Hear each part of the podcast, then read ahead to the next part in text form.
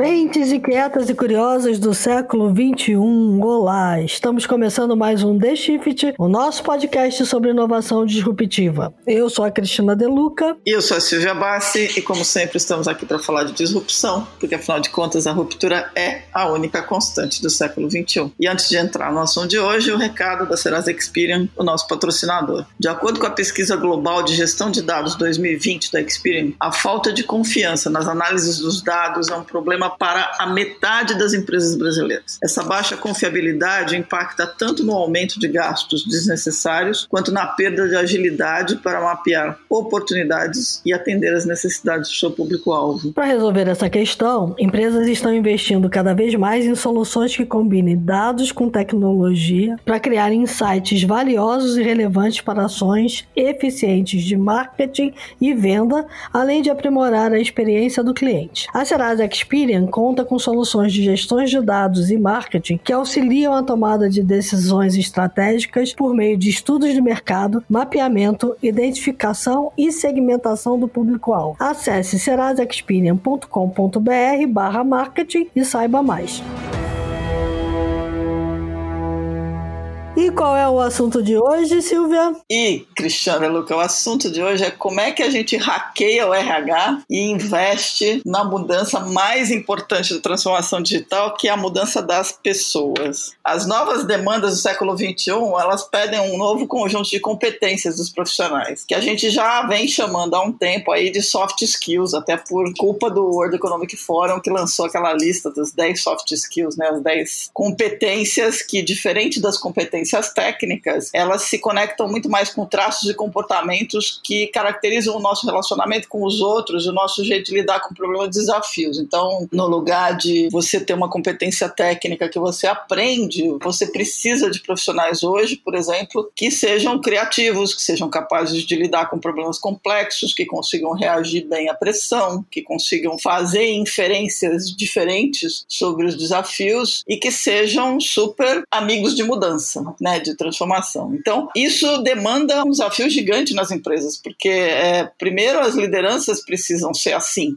e hoje a gente não tem todas as lideranças assim. E ao mesmo tempo você precisa, dentro das empresas, começar a ajudar os funcionários, os colaboradores a adquirirem certas competências ou desenvolverem. É da mesma forma que as hard skills, digamos assim, as técnicas, as competências soft, né? Elas também podem ser desenvolvidas, mas aí você precisa criar um ambiente propício para isso. E aí, para falar disso tudo, a gente tem duas convidadas ótimas, que a gente, só para vocês saberem, a gente já estava dando muita risada aqui antes de começar a gravação, porque acho que vai rolar muita coisa boa. A gente convidou a Isabel Armani, que é consultora especializada no futuro do trabalho, e a Juliana Scarpa, CEO da First Falcone, que é a nova empresa do grupo Falcone, que nasceu num modelo de startup exatamente focada no desenvolvimento dessas soft skills. Então eu queria dar as boas-vindas para a Isabel, para a Juliana, sejam bem-vindas. Muito obrigada. Muito obrigada, é um prazer. O prazer é todo nosso Queria pedir que vocês se apresentassem um pouquinho primeiro, para os ouvintes conhecerem um pouco do trabalho de vocês. Então, Isabel, se você quiser começar. Bom, muito obrigada pelo convite. Bacana estar aqui com vocês, né? Cristina, Silvia, Juliana. Bom, a consultoria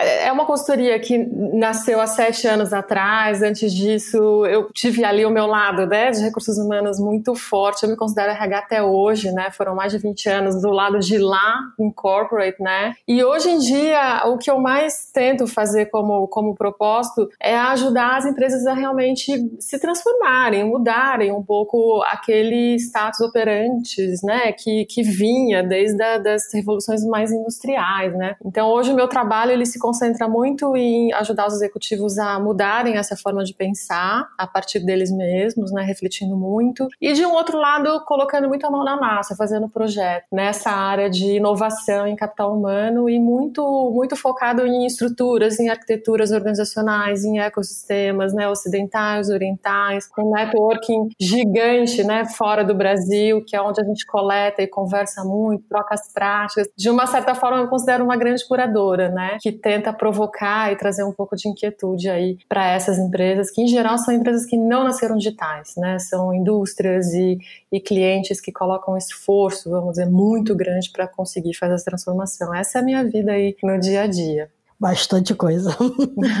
Sensacional, Isabel. Bom, falar de transformação, né? Eu sou, eu sou engenheira química, me formei em engenharia química, atuei como engenheira química, fiz mestrado e depois fui entender como funcionava a consultoria em gestão, resolvi tentar ali, falei, vou fazer uma carreira para aprender um pouco na Falcone ali de dois, três anos e eu estou no grupo há 20 anos, né? Na verdade, essa transformação que é o dia a dia do consultor, né, me encantou e eu fui ficando atendendo diversos tipos de empresas, segmentos em todos os lugares desse país e fui até 2014 me tornei tornei sócia da consultoria e aí já uma década atendendo que accounts e foi muito claro para mim a mudança, né? Que a velocidade de transformação que a tecnologia traz, né? eu acho que a, a tecnologia trouxe uma velocidade muito grande para os negócios, ela permitiu a conexão entre empresas no mundo, né? E isso tudo fez claramente, foi um,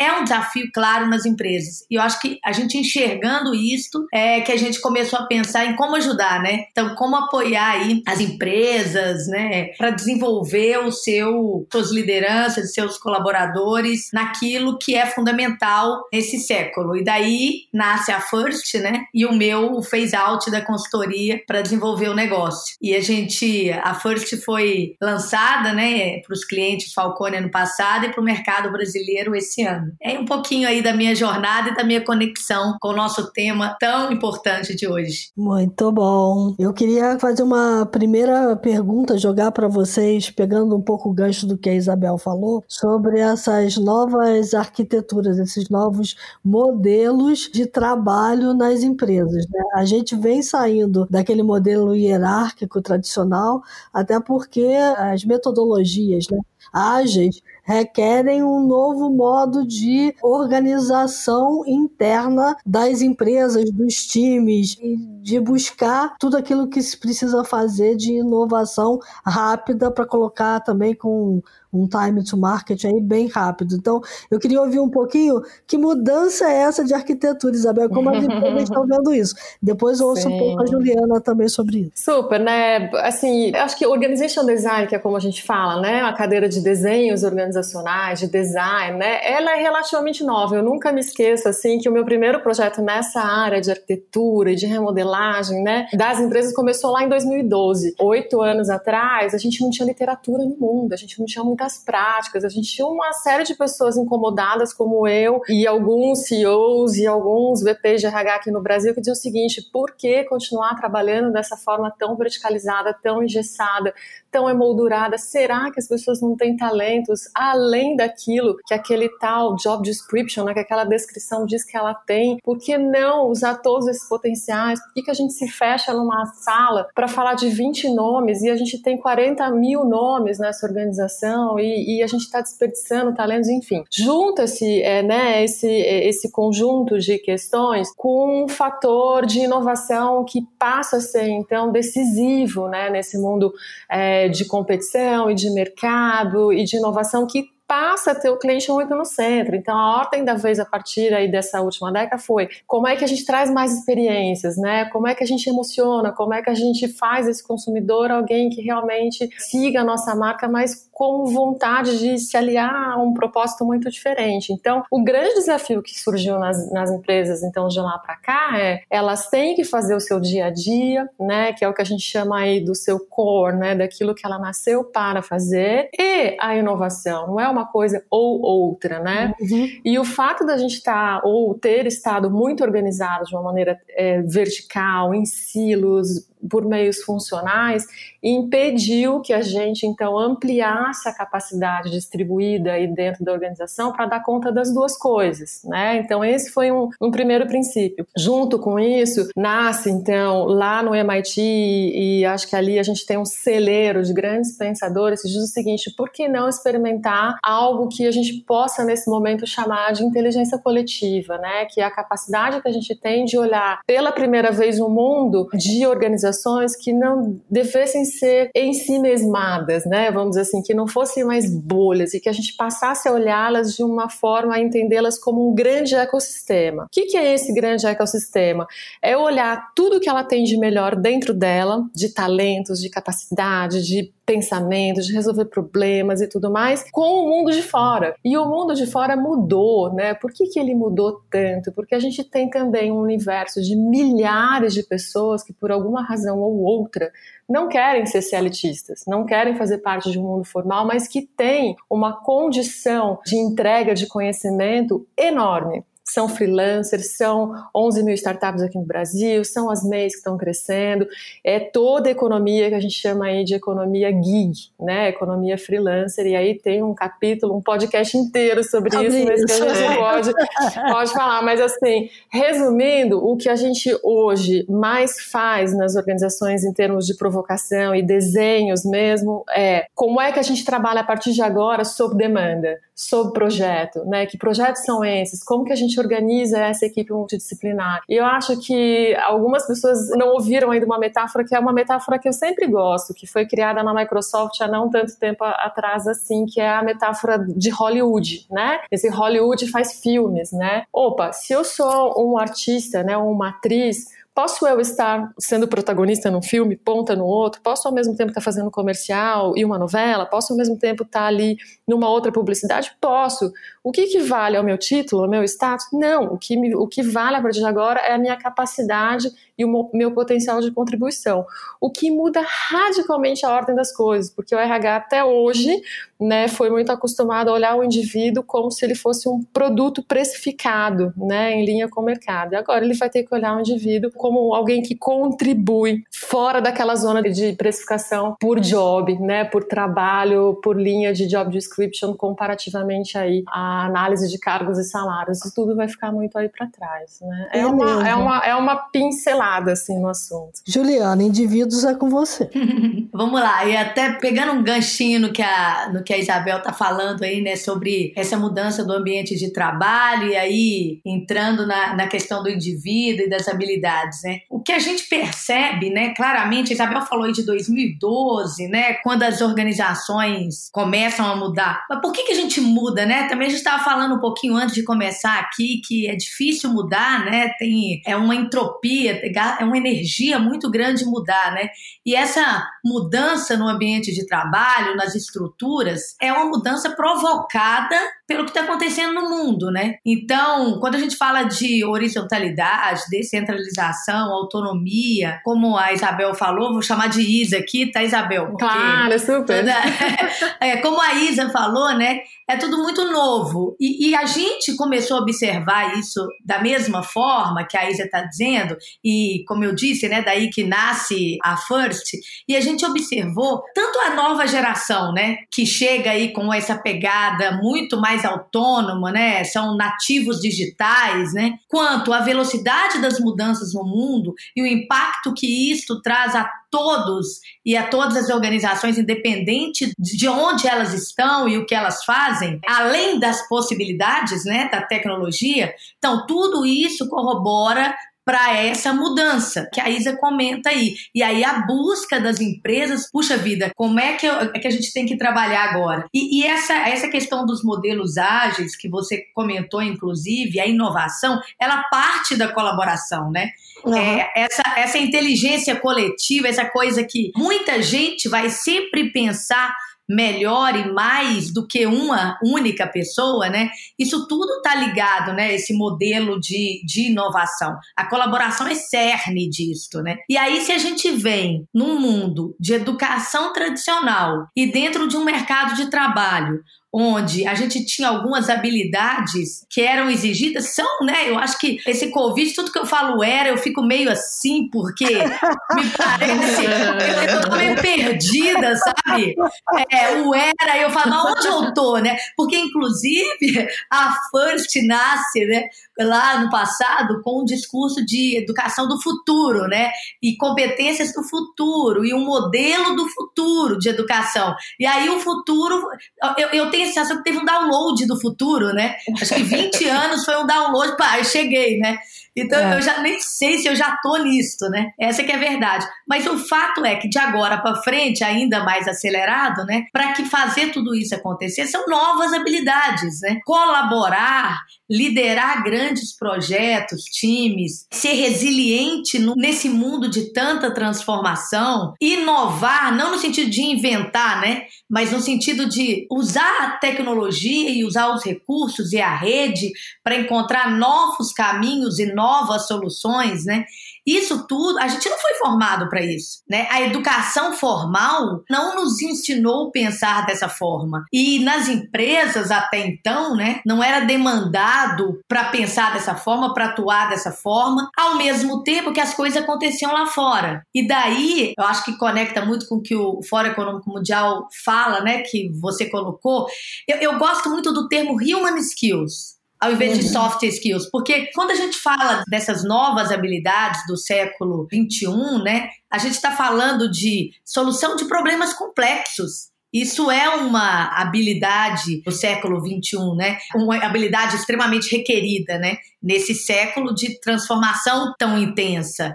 É, flexibilidade cognitiva, né? Ser capaz de conectar coisas, pessoas, fatos, né, em busca de uma nova solução. A tomada de decisão é uma habilidade. Eu não sei, eu, eu não acho nada soft assim. Eu acho que é, é, eu acho que exige um, um pensamento analítico, sabe? É. Que é desenvolvido de uma forma, de novo, né? Que não, que não é soft. Então, essa mudança toda aí que a Isa coloca, tanto nas empresas quanto no mundo, né? Um, um demandando do outro, passou a, a exigir que as pessoas se formem, se desenvolvam rapidamente nessas habilidades que a gente vai adquirindo ao longo do tempo. Eu acho que são habilidades que a gente vai adquirindo, mas hoje em dia não tem mais esse tempo para a gente ir aprendendo, né? E aí, como fazer isto, como desenvolver tudo isso e na velocidade que a gente precisa é o desafio. É engraçado porque quando eu era repórter, assim que eu comecei a minha profissão, eu tive uma chefe de reportagem que eu detestava.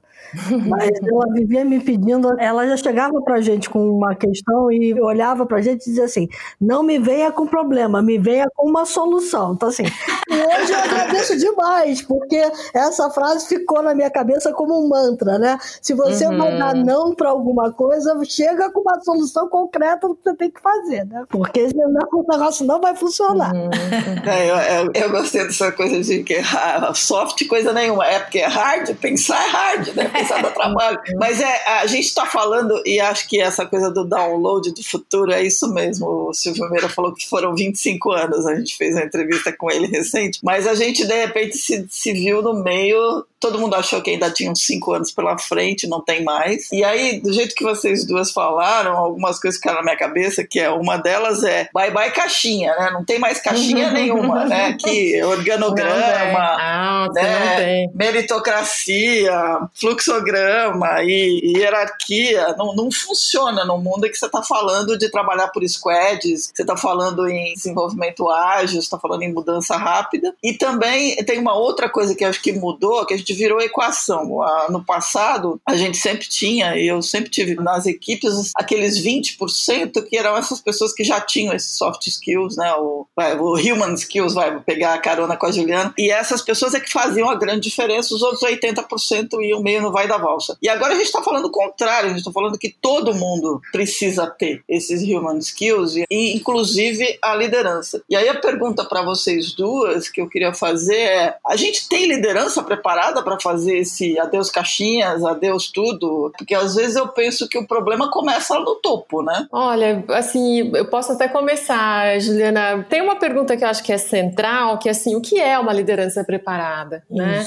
Eu parto do pressuposto que nunca mais a gente vai estar preparado e que bom, né? Eu, eu prefiro, eu prefiro imaginar que a gente vai estar com um copo sempre meio vazio, meio cheio, mas aí dessa água evapora e tem que pôr mais água e essa, esse colocar colocar mais água é aprender toda vez que a gente tem uma demanda de construir e contribuir com um dado repertório. E aí eu acho que tem uma ligação muito grande com as tais soft skills, porque uma das coisas que eu mais reparo, assim, quando eu tô nessas equipes e nessas mudanças todas de fazer o trabalho, né, e ressignificar esse trabalho a favor de um cliente, a favor da sociedade, a favor de uma dada comunidade, a favor de tantas coisas. Tem três coisas que eu acho que acontecem nesse circuito, né? Uma é que eu ainda vejo pessoas pouco curiosas, né? Então, uhum. essa coisa das pessoas não, não estarem com a faca no dente para pesquisar, para ir atrás, né, para investigar e, e, esse celeiro de coisas incríveis que estão espalhadas no mundo, né? E eu acho que a, a segunda coisa que decorre disso é que às vezes as pessoas não são muito curiosas, elas não se treinam muito em fazer perguntas, né? E a gente não precisou fazer muito isso naquela escola antiga que a Juliana citou, né? Porque a gente tinha como princípio de performance, eficiência, repetir, reproduzir, né? Replicar. E o fazer perguntas é questionar esse status quo das coisas, né? Muito interessante, eu não sei se vocês conhecem, nos Estados Unidos tem uma instituição que se chama The Right Question Institute,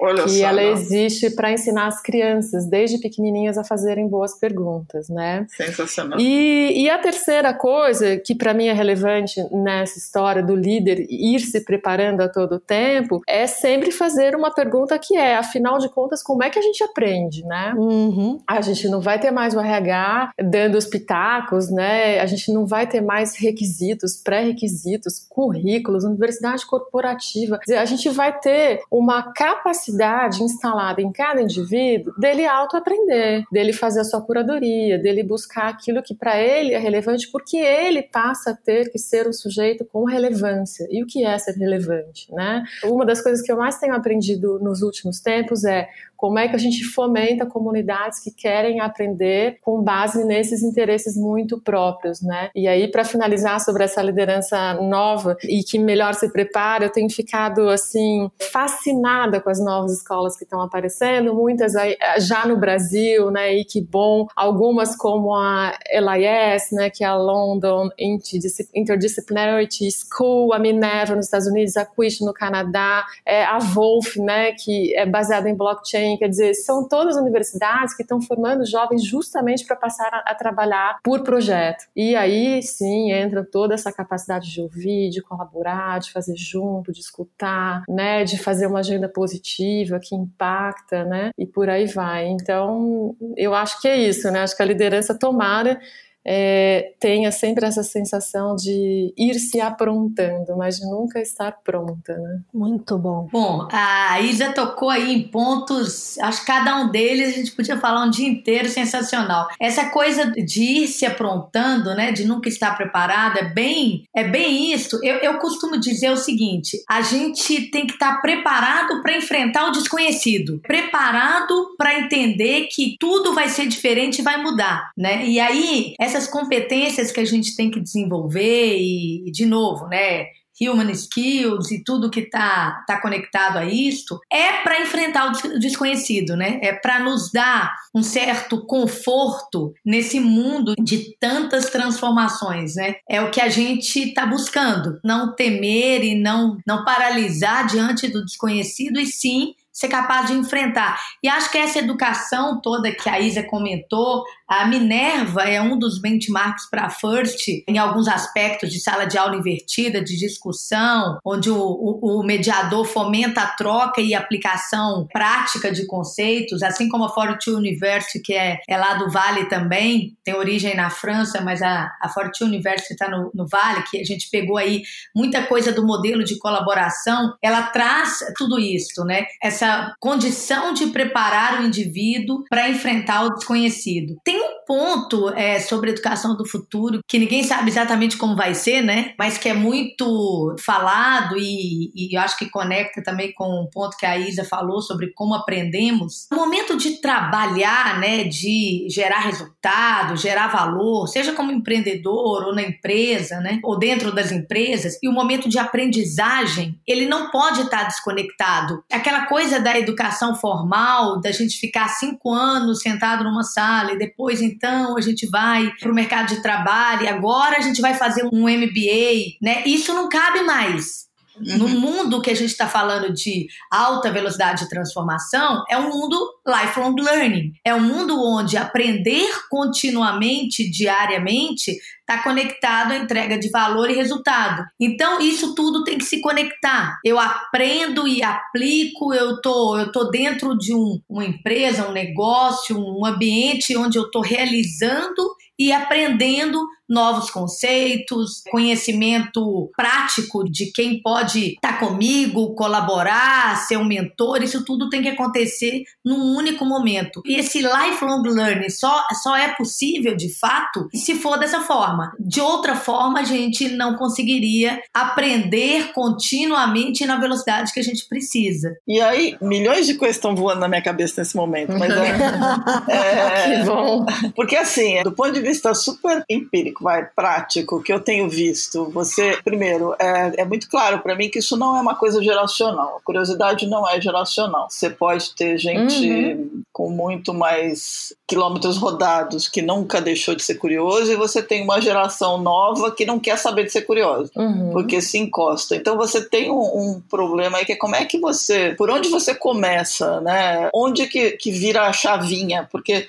a Carolina Seviciuk da Nestlé, ela falou um termo que eu adorei quando a gente conversou com ela sobre as mudanças de transformação digital na Nestlé, que ela falou de desconforto, era uma coisa do tipo desconforto prazeroso, mas é você saber uhum. que nunca mais vai ser, não vai ter mapinha. A jornada e o mapa se confundem. É. E aí a questão é, você tem hoje uma geração millennial e que não está muito afim às vezes de achar o mapa, não tem às vezes não tem essa essa curiosidade, tem outros que têm, exemplos geniais dessa geração, e você tem uma coisa meio que voando de todos os lados. E às vezes eu, eu sinto que é, as pessoas precisam procurar um, umas certas caixinhas porque elas não conseguem se sentir confortáveis na falta da caixinha né? É, e acho que a primeira regra é, meu amigo não tem mais caixinha, mas como é que você faz isso, né? Com o avião rodando, com o motor andando, como é que você joga tudo pro alto e fala, não tem mais caixinha, amanhã é outra caixinha, ou não temos mais caixinha, vamos ter que fazer a caixinha. Sim. Isabel, antes de você responder, eu vou botar mais uma, um tijolinho aí nessa história, né? Que quando a gente estava conversando, eu falei para você sobre a carreira em Y, né? Os millennials têm muito essa ideia de que ele quer um feedback mas uhum. ele também quer uma referência, ele quer saber para onde ele vai e, e, qual é o próximo passo, como é que ele acende e tal. Como é que fica isso se a gente não tem caixinha, né? Nossa, gente, é tão interessante esse ponto de vocês, porque assim, o que é a transformação digital para a gente, né? Do, na perspectiva da organização, é muito mais do que digitalizar, né? Muito mais do que trazer os componentes tecnológicos e tentar aplicar e ver se dá certo e tudo mais. O que para a gente é essa transformação é primordialmente a questão da transformação cultural, né? E aí quando a gente fala de ter a liberdade, ampliar a sua forma de atuação, ganhar repertório todo o tempo, né? Contribuir nos filmes, né? Com os quais você se identifica mais e tudo mais, para algumas pessoas isso representa uma queda ou uma pulverização imediata de poder. E aí eu não diria que é geracional, para mais ou para menos e nem nada, mas é uma forma de pensar o mundo com mais controle ou menos controle. Então tem pessoas que piram, né? Tem pessoas que acham que, de fato, ser ou estar líder ou estar naquela organização significa necessariamente ter equipes e equipes significa ter quadrados e quadrados significa volume e volume lhe dá um símbolo de que realmente comanda um, e é quase que um símbolo territorialista, né? Que é um símbolo de escassez, porque se eu tenho você não tem, né? O território é meu, então eu faço com aquele conjunto de capacidades aquilo que eu acho que tem que acontecer com essas capacidades não distribuídas, né? Uhum. Então, a primeira questão é esse impacto das caixinhas não serem transformadas em bolinhas na perspectiva de que isso dificulta a transição de sistema controlado para um sistema mais fluido, né? O que, que a gente fala. Agora, essa semana, curioso, né? Semana passada, é, uma vez ao ano acontece um fórum global em Organization Design e o, o tema principal desse ano, nos três dias, com toda a Europa, Estados Unidos e tudo mais, foi a necessidade da hierarquia. Porque a hierarquia, ela sempre foi vista, ou dependendo de como a gente olha para a hierarquia, tem uma coisa meio pejorativa, né, meio cansativa, é, alguém manda, outro obedece, né, e tudo mais, mas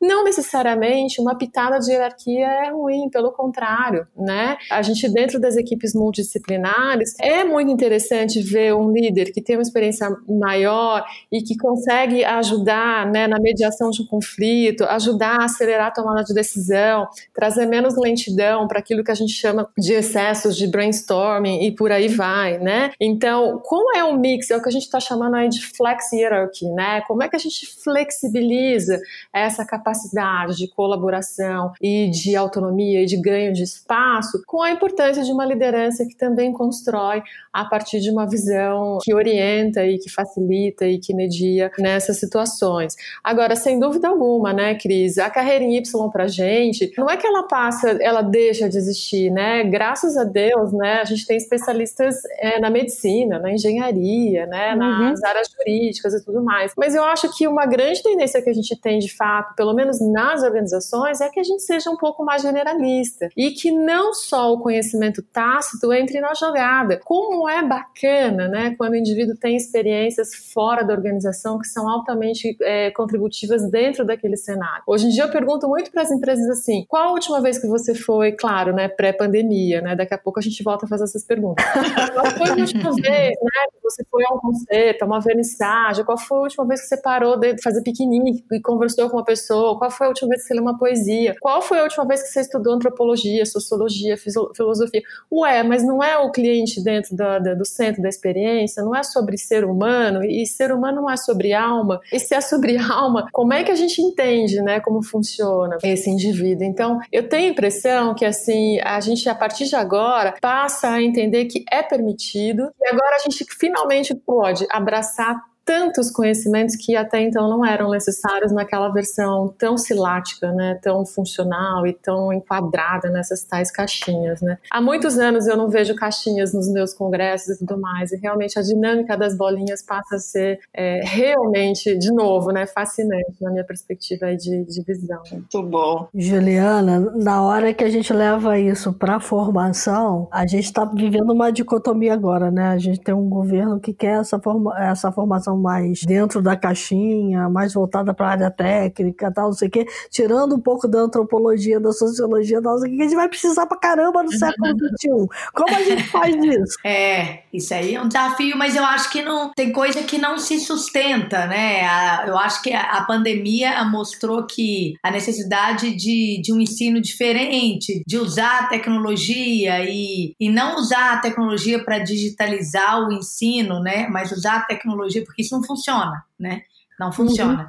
Mas usar a tecnologia e os seus elementos, e existem muitos, para que o aprendizado seja ainda melhor e mais rápido do uhum. que o modelo antigo, né? E mais direcionado. Essa questão da, da educação, né? De como acontece, e o que a Isa falou sobre caixinhas, né? Conectando isso tudo, tem um, uma experiência interessante nisso, né? Bem dentro do que ela falou. A First é uma startup, né? Como startup, a a gente foi desenhado e, e, funciona no novo modelo, vamos dizer, no modelo do futuro, né, que já chegou, tanto para contratação, então a gente contrata pessoas, a gente tem funcionários que moram em Floripa, em, no interior de Minas, no Rio, a gente tem advisor dos Estados Unidos, e já era assim, né? A gente nasceu assim, essa possibilidade que a pandemia está nos mostrando, né, de ter gente remota, a gente nasce assim. E a gente nasce com essa mistura um pouquinho do que a Isa falou, né? É horizontal, tem as lideranças, é os heads das frentes, né, de customer experience, de, de desenvolvimento de mercado, de tecnologia,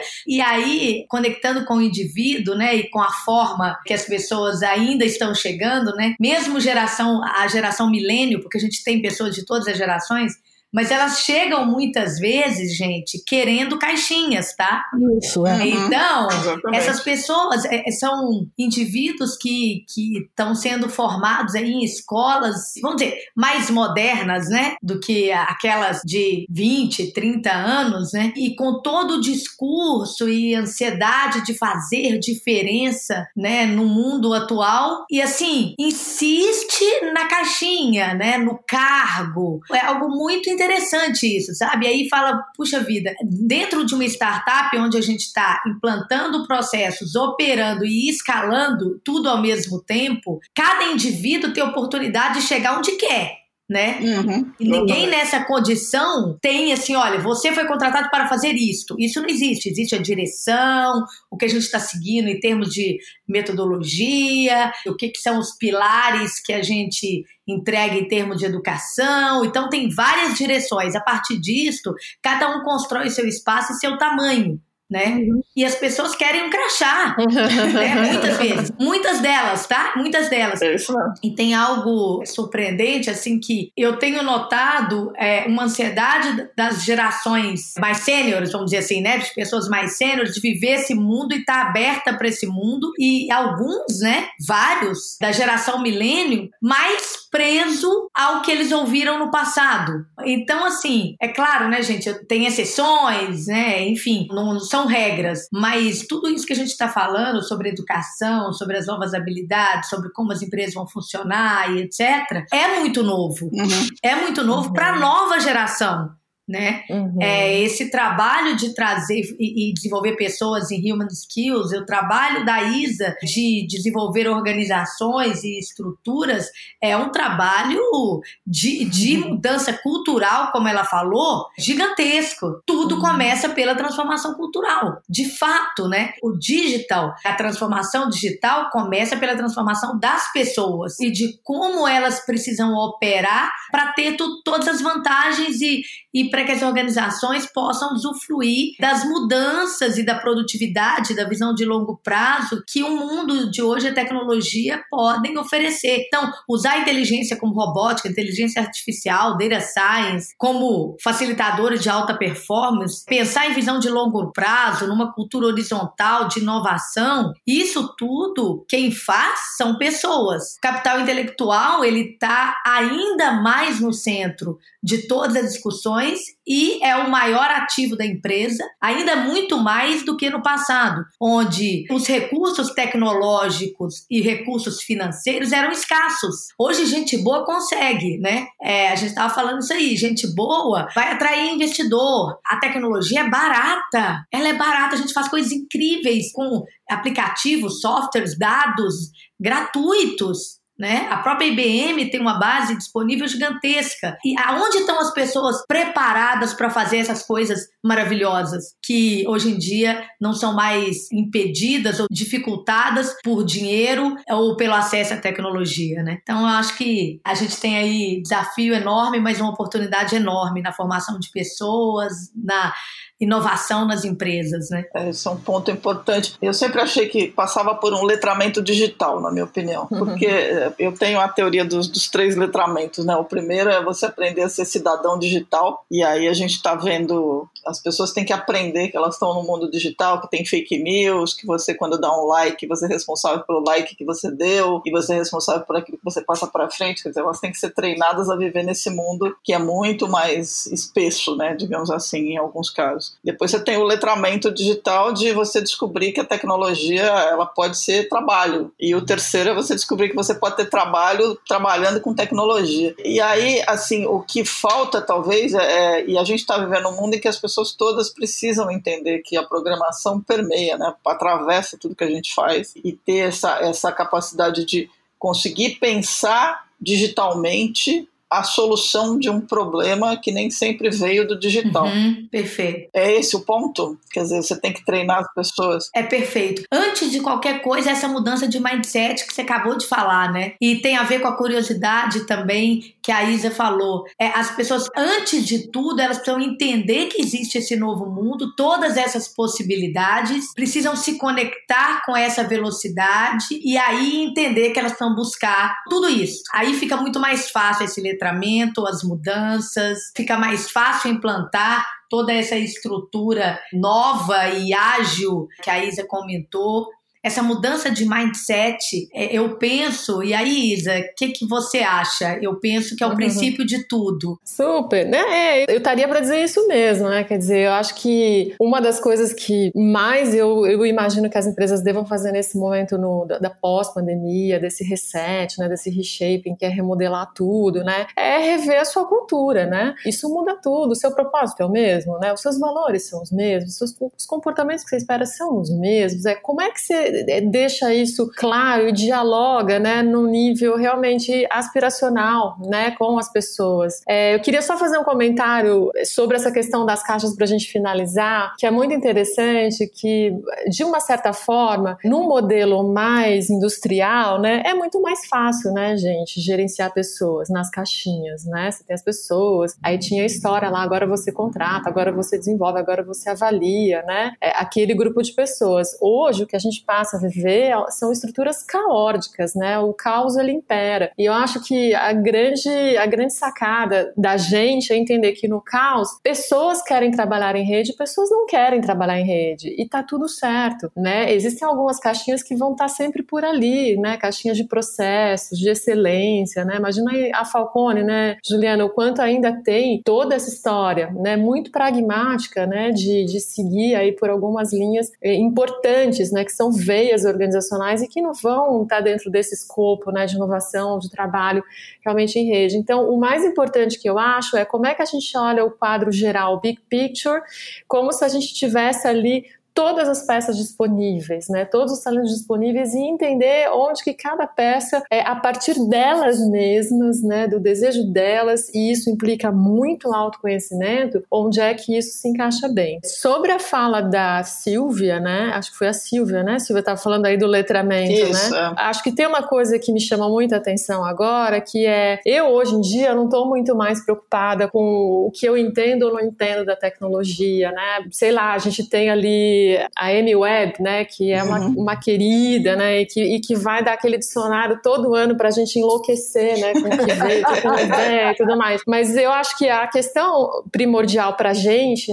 do ponto de vista organizacional e também como sociedade, é realmente ter na agenda dos CEOs a ética digital como tema central de tudo que vai chegando. Então, por exemplo, nesse momento, e eu trabalhei com muitos clientes nessa durante a pandemia, a distância e tudo mais, e às vezes eu desligava o Zoom e a pessoa me ligava ou continua no Zoom para dizer o seguinte, Isabel, eu estou sendo monitorada, né? Tenho aqui sistema é, de espionagem, né? Já tem sensor, né? Eu, dependendo do que eu clico aqui ou do que eu escrevo no meu teclado, eu sei que isso está sendo olhado, né? A câmera, um monitoramento, isso é espionagem ou não, né? Quem fica com essa minha informação, eu posso ou não posso, né? Tem outra pessoa que me diz o seguinte, ah, agora eu participei de um processo seletivo na pandemia e eu sei que aproveitando isso, o pessoal está colocando então aquele software de artificial para reconhecer as expressões, as emoções, né? Eu não teria que estar tá sabendo disso, né? Por que estão usando? E se eu não tiver aí naquele momento um dia bom, né? E, e, por aí vai, né? Tantas questões,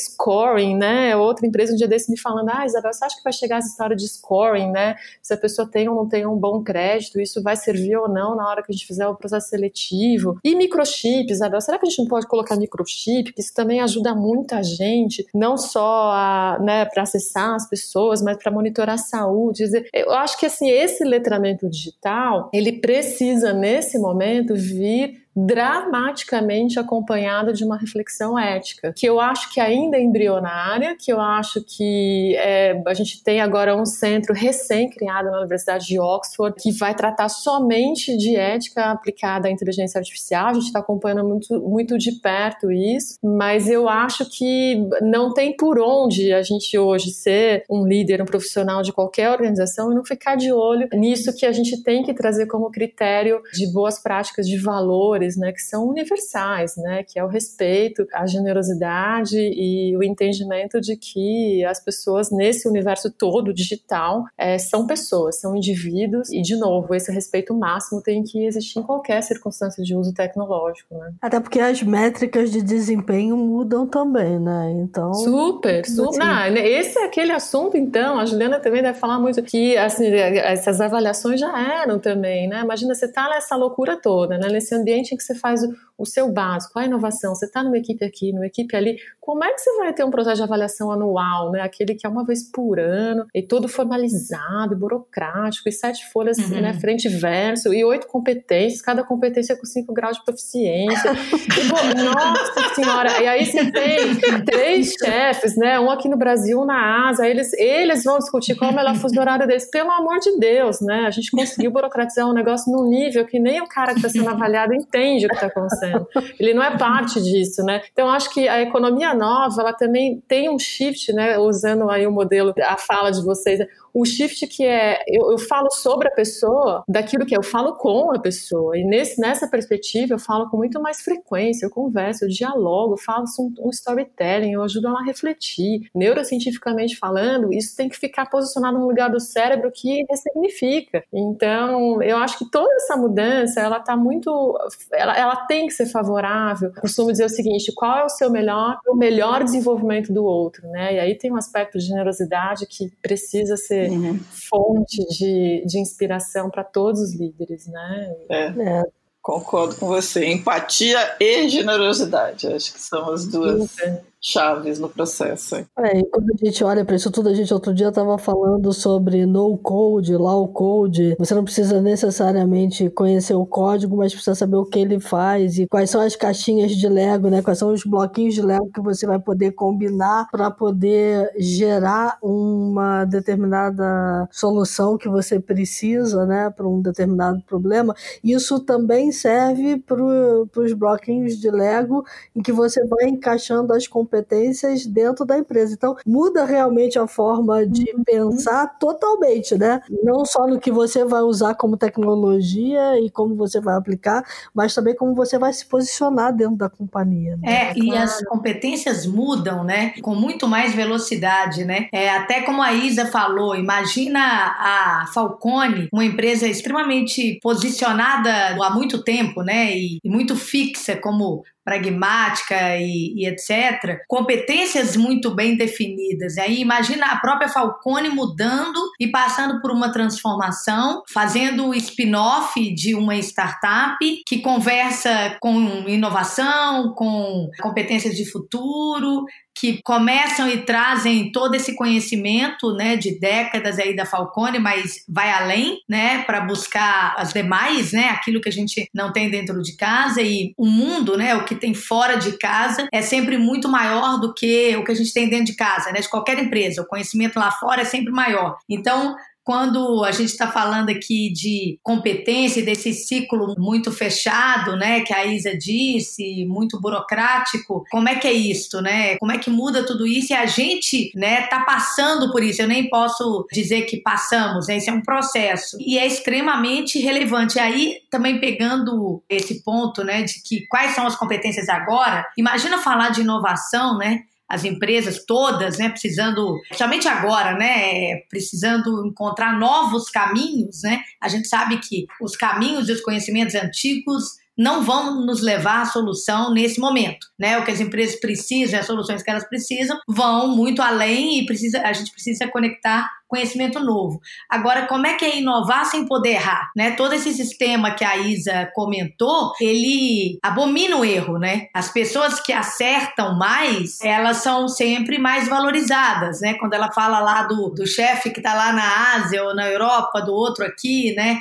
É, acertar com ambos, acertar o tempo inteiro, é sempre a garantia de uma melhor avaliação. E aí, quando a gente fala de inovar, a gente tem que ter espaço para o erro e até valorizar o erro, né? Aquele erro rápido, né? Aquele erro de quem está tentando. Tem uma figurinha que eu gosto, tem assim, é uma caixinha de lápis. Tem um lápis inteirinho que nunca foi usado, lindo, né? E os outros usados, ponta quebrada, um, um lá embaixo, né? Todo já gasto, né? Apontado, já pequenininho. E aí coloca todos em fileira, né? Tem escrito assim embaixo: quem não faz nada sempre parece mais perfeito. Muito bom. Então, tá, eu acho que é essa mudança também de, de olhar para aquele lápis todo comidinho ali, né? Que bate cabeça, que tenta de novo e valorizar aquele, né? É uma mudança enorme que parte desse sistema de avaliação, né? Como é que faz isso? É um aprendizado, é, é novo. Não, sem dúvida alguma. E, e, uma das coisas que eu acho mais divertidas, assim, divertida é porque eu olho de fora, né? Porque eu acho que é sofrido para quem é de dentro, né? Fala, olha, eu ajudo, eu tenho uma parte do meu trabalho que é how to help you to survive, sabe assim? Como que eu te ajudo a sobreviver nessa história toda? Porque, no fim das contas, o que a gente está falando sobre o trabalho, né? Hoje, acho que o trabalho é um enorme laboratório, é uma grande escola de experimentação, né? E essa escola de experimentação implica dizer que você vai precisar criar hipótese, né? Para criar hipótese, você tem que estar com uma antena gigante em foresight, né? Em futurismo e tentar entender essas pontes, esses cenários e tudo mais, né? E obviamente vai ter muito erro nessa história. Agora, antes do erro, tem que ter muita coragem e entender que nunca mais a gente vai ter risco zero, né? Então, para uma geração inteira que foi treinada, né, orientada para trabalhar com risco zero, compliance mil, regulação 3 mil, tudo, né, absolutamente previsível, né, em metas que eram também muito lineares, muito segmentadas, muito de longo prazo. É uma geração que, é, que vem dessa linha industrial que tem, às vezes, muita dificuldade de parar para dizer o seguinte, mas eu posso mesmo testar esse negócio? Ninguém vai me chamar de louco, né, crazy, né? Eu posso dar essa sugestão, não, eu, eu não vou ser criticada, não, uhum. mas e se alguém, né, taxar e colocar um carimbo é, uhum. na, na, minha pessoa, né, porque os carimbos existiam muito, né, nas avaliações e nos critérios, né, de promoção e tudo mais. Então, eu acho que é um realmente um mundo novo, mas eu acho que cabe muito às organizações ali no seu processo de entrada começar a declarar assim o que, que vale, o que, que não vale naquela cultura nova, é né? Senão a gente continua contratando as pessoas tais quais eram antigamente as pessoas que, né, performavam naquela cultura antiga, né? É isso aí. E só para complementar, assim, às vezes eu fico de cabelo em pé, né, que ouvindo muita gente assim subir em palco e dizer o seguinte, olha, não faz o seguinte, então você resolve esse seu problema cultural fazendo um montão de spin-offs, ok? e abrindo muitas startups, porque assim é uma mínima garantia de que essas pessoas não vão se contaminar com a nossa cultura interna. E nessa hora eu, eu choro cinco minutos, depois eu me reergo e vou para cima e digo o seguinte: mas como assim? As pessoas que estão dentro da empresa, elas são capazes, meu amigo. Elas têm muita coisa. A gente que não sabe explorar, a gente que não sabe usar o que elas têm de melhor, a gente que não dialoga com elas, a gente que não pergunta é isso aí. É, qual é o melhor delas. Então, eu sou, nesse aspecto, uma rebelde corporativa total, né? De, de eu seguir, e, depois, no dia seguinte, eu vou embora. Depois de uma semana, me chamam de volta. Ah, Isabel, a gente já passou o nervoso, então pode voltar para a gente então, fazer o plano B, né? Mas a Isa, eu vou, eu vou dar um fato concreto do que ela está falando, tá? Foi o que a gente fez na Falcone, é exatamente o que ela está falando. A gente está com alguns outros negócios sendo desenvolvidos, é tudo interno e, e a gente vira nova empresa, enfim, quando lança para o mercado, mas é interno com as pessoas internas, com as mudanças internas. Então, a gente aí tá, tá seguindo esse modelo mental dela aí que ela tá falando, que sim, faz todo sentido. É o que a gente tem que buscar. Um ponto que eu queria colocar que é engraçado, aí você fala muito no passado, a gente era, a gente, a gente fazia, a gente. Eu também tenho essa uhum. questão do passado, né? Mas eu tenho notado, Isa, às vezes eu falo, né? Ah, porque educação do passado, porque. Gente, olha só, acho que agora a gente vai começar o processo de transição, né, Isa? Isso uhum. tudo é a realidade, né? É, é. A não ser empresas ativamente digitais, que já nascem aí de uma outra forma, uhum. a realidade das empresas, né? E até, até no mundo ainda, né? Uhum. É essa que a gente está usando o passado para descrever. Tem muito uhum. trabalho para fazer. Isso aí. Por isso que eu acho que a gente, assim, todo mundo que está nesse podcast, né? A gente tem um trabalho muito de transformação mesmo, uhum. e choose your battles, né? Eu, assim, graças a Deus eu tenho clientes incríveis que eu vou dizer o seguinte: vamos lá, vocês têm uma potência de mudar o que está ao teu redor, incluindo as empresas que estão aqui fora de vocês, de outros segmentos e tudo mais. Por que não? E se a gente se organiza? E se a gente criasse? E se a escola nascesse daqui? E se vocês investissem? E se o seu instituto, né? Esse EC é como é que a gente ajuda o setor? E aí eu digo, não só o público, mas o privado, a dar uma aceleração. Acho que o problema que a gente vive hoje, principalmente no Brasil com relação a isso, é como é que acelera. Eu tenho certeza que tem uma nova geração que está chegando, eu sou muito esperançosa, fico vendo os meninos, né, políticos novos, organizações novas, eu acho que vai dar certo. Eu só torço para eu não morrer antes de ver pelo menos é, um, uma, uma parte mínima disso. E eu acho que dá para a gente ver esse mínimo se a gente ajudar as empresas a acelerarem. Acho que é a voz do John Hagel, sabe? Deloitte, Singularity, ele diz o seguinte, que uma das coisas mais importantes para a gente agora é largar a mão da, de acelerar a eficiência para acelerar a aprendizagem. É se a gente acelerar a aprendizagem com gente que está de dentro da empresa, gente que está de fora, faz isso que é uma grande alquimia, porra, a gente vai conseguir chegar onde jamais a gente chegaria sozinha. Então, realmente, esse coletivo tem uma potência que é extraordinária. O que eu, eu sou muito otimista, e aí eu acho, de verdade, Juliana, que tem muitos líderes que simplesmente não conhecem por onde se começa e precisam de uma certa mão para ajudar a estruturar um pouquinho esse caminho inicial, entender o benefício né, que esse extraordinário traz, não só para a organização, mas para a sociedade. E eu acho que esse é o nosso papel daqui para frente, né? Como ajudar acelerar e a cada vez mais ajudar que esse nível de consciência individual e coletiva ele mude. E aí é bem Richard Barrett mesmo, né? Uhum. A alma organizacional, né? Como é que a gente muda o patamar de consciência a todo tempo, né? Muito bom. Bom, o negócio então é botar fogo no parquinho, é isso? Exatamente. resumindo, se tiver um segundo para falar. Resumindo. Não, resumindo, a Juliana vai, vai, começar certamente a viver isso na startup aí dela, né? Resumindo, a área de compras não entende a gente, né? Porque o pessoal de compras quer que a gente desenhe um projeto bem cartesiano e tem hora que eu falo assim: olha só, deixa eu explicar uma coisa, amiga, eu não sei o que vai acontecer depois dessa primeira etapa. Ô, Isa, você sabe que eu já eu vivi isso e já mudei de fase. Porque, inclusive, Nossa, quando você está trabalhando com inovação, você desenvolve fornecedores. Você é. não tem um fornecedor. Né? Então, a política de cotar fornecedores não existe. É. Existe você é. entender. Aí, aí, olha só que conexão legal esse gancho seu. Como é que a gente fun funcionou, né? Porque agora a gente já tá. Esse processo é rotina. Mas assim, ó, quem são os players que tem gente bacana é, uhum. comandando, gente que está fazendo é. pensa nova. Ah, são esses aqui, são esses fornecedores. Então tá. Então agora a gente vai conversar com eles para ver quem é que é o mais legal para desenvolver uhum. conosco essa solução. Porque não tem pronto, eu ah, não tenho três cotação, contações, eu não tenho. Ah, isso custa tanto, deixa eu olhar na prateleira. Não, claro. para nada. Para é. nada, é assim, ó, a gente tem esse projeto, vocês têm essa habilidade, vocês têm essas pessoas no time, vocês desenvolvem isso pra gente? Uhum. Então, tá, então vamos é. começar um processo de parceria. E aí o fornecedor é, entre aspas, funcionário da empresa. Ele é uhum. parceiro. Claro, claro. É outra rede. É, é outra rede. Aí eu acho que tem dois pontos, né? Um que é o seguinte, né? Como é que a gente trabalha numa empresa de 100 mil pessoas, 50 mil pessoas, 60 mil pessoas, que é típico, né? Então a nova cara do trabalho também é a cara de todas as áreas de suporte que precisam correr para ajudar é, essa fluidez e a redução drástica da burocracia a acontecer. A gente está falando de compras, finanças, jurídico, compliance, enfim. É um trabalho enorme, né?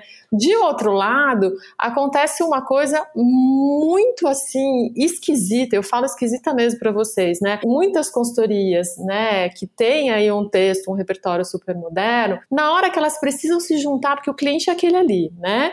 O cliente está dizendo, eu preciso de uma solução nova para esse novo mundo do trabalho. E aí uma consultoria menor diz o seguinte, eu preciso de um colega aqui, outro colega lá, são consultorias diferentes, e às vezes as perguntas que vêm para essa rede nova são perguntas do tipo, mas vai sair o nome de quem na revista? né? Mas eu vou me apresentar como para o seu cliente? Como a sua marca ou como a minha? Eu falei, meu amigo, olha só, deixa, deixa eu te contar uma coisa. Trabalhar em rede significa ter consciência sobre desinstitucionalizar, não é sobre isso que a gente diz. Então, e, e se a gente faz um paralelo com a organização para dentro, é a mesma coisa. Desinstitucionaliza o seu título, o seu cargo, o seu crachá. Isso não significa dizer que a gente não deva ajudar as pessoas nessa nova formação de identidade. Vamos, a gente se coloca no lugar dela, não ter o crachá, é o que, que eu vou colocar no meu LinkedIn?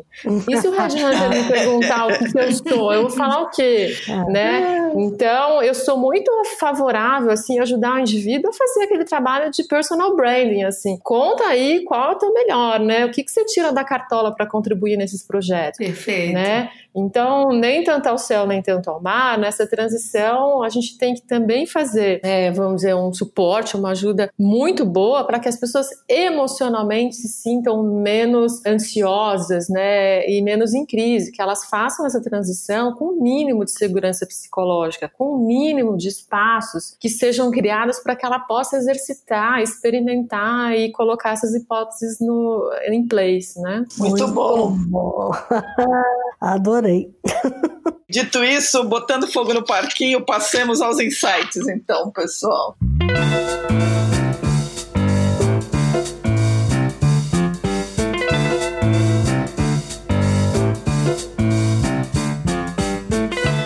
Quem quer começar? Olha, eu separei aqui uma frase que esse é o meu principal insight para todo mundo, que é uma frase que foi escrita no começo do século por um maestro compositor chamado Arnold Schoenberg, né? E ele diz o seguinte: abre aspas, espero que os meus alunos tenham aprendido a melhor lição que eu tinha para ensiná-los, que é cultivar a paixão pela procura. Espero ardentemente que eles jamais encontrem o que estão procurando. Muito ah, bom. Esse é o meu principal insight. Aqui. Muito bom, excelente. Sensacional, Isa. Bom, eu vou trazer um livro, que é até um livro bastante conhecido, mas se eu puder recomendar, eu acho bem bacana, que é o Mindset a nova psicologia do sucesso. Eu acho um livro muito bacana, traz vários elementos aí que a gente trouxe, né? Uma reflexão sobre como a gente encara o mundo, né? E a nossa própria capacidade de nos desenvolver, de melhorar, conectando aí com o insight da Isa, né? Então essa automotivação e essa confiança, eu acho que também a gente aprende, sabe? Então eu vou eu vou deixar esse livro como insight. Eu, eu, eu só complemento aqui, ó, dois livrinhos, né? Um que o Yuval Harari acabou de lançar, não sei se vocês já leram, é um e-book, né? Ele que escreveu Homo Sapiens, Homo Deus, né? Ele escreve agora, esses dias, um livrinho pequenininho que chama Na Batalha contra o Coronavírus.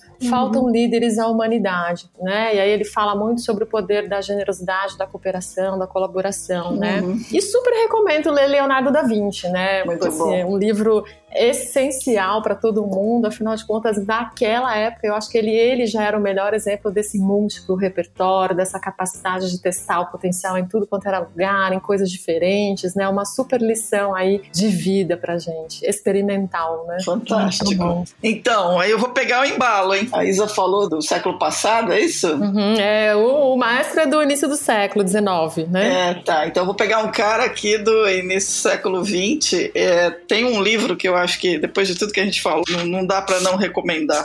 É o livro que mudou minha vida eu li quando eu tinha 14 anos e toda vez que alguém faz 14 anos eu dou ele de presente, que é o Cartas a um Jovem Poeta, do Rainer Maria Hilke. Bom, o Cartas ao Jovem Poeta é um poeta que está tentando saber se ele é poeta se não é, escreve uma carta para ele, são 10 cartas trocadas entre eles, e o Hilke, na segunda carta, eu acho, ele fala uma coisa que é ame as perguntas. Então, o texto traduzido é você é tão jovem ainda, está diante de todos os inícios e por isso gostaria de lhe pedir, caro senhor, que tenha paciência quanto a tudo que está está ainda por resolver no seu coração e que tente amar as próprias perguntas como se fossem salas fechadas ou livros escritos numa língua muito diferente das que conhecemos. Não procure agora respostas que não lhe podem ser dadas porque ainda não as pode viver e tudo tem que ser vivido. Viva agora as perguntas.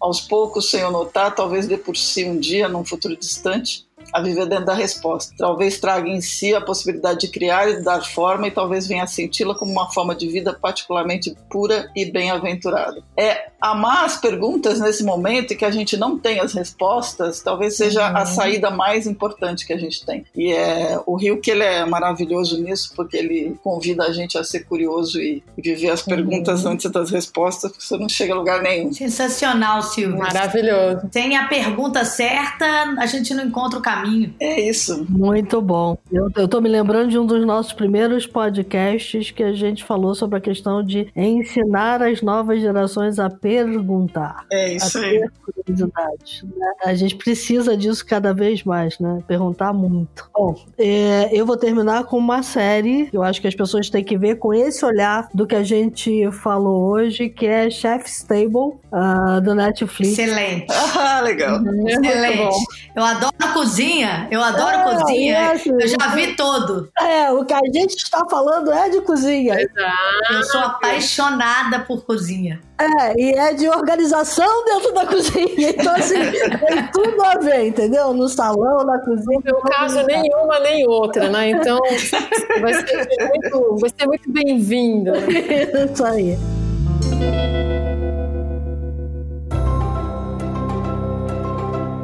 Temos o programa, Silvia Bassi. Nossa, gente, temos um baita programa. Esse é baita em todos os sentidos, maravilhoso. Eu tenho certeza que as pessoas vão ficar grudadas. Nossa, eu não tenho como agradecer a generosidade da, da Isa e da Juliana. Obrigada mesmo. Vocês foram muito generosas. A conversa foi maravilhosa. Acho que é uma lição, é uma aula aqui de, de transformação individual, corporativa, acho que humana, mais do que tudo. Eu queria agradecer super vocês duas, porque foi uma conversa muito, muito bacana. É isso aí, muito obrigada, Isa. Muito obrigada, Ju. Eu que agradeço. Super Eu que agradeço. Muito obrigada. Foi um prazer, uma delícia falar com vocês, viu? Muito obrigada. Prazer foi nosso. E a todos os nossos ouvintes, queria agradecer a audiência. Queria dizer para continuarem se fiando nas perguntas. Uma hora vocês acham as respostas, elas são mais importantes nesse momento. Dúvidas, dicas, sugestões, elogios, críticas, theshift.b9.com.br e fiquem bem. Lembrem-se que a gente ainda tá na pandemia. Se cuidem, usem máscara, cuidem das da família, não saiam por aí saindo antes da hora. E até a próxima, gente. Muito obrigada. E lembre-se que, como dizem os epidemiologistas, a gente está aprendendo com a doença, né? Então a gente está fazendo muitas perguntas ainda, é natural que faça, não temos todas as respostas e por isso mesmo a gente precisa se cuidar. Além disso, o mundo lá fora está mudando pra caramba enquanto a gente conversou aqui. Mudou um bocado. Até mais, gente.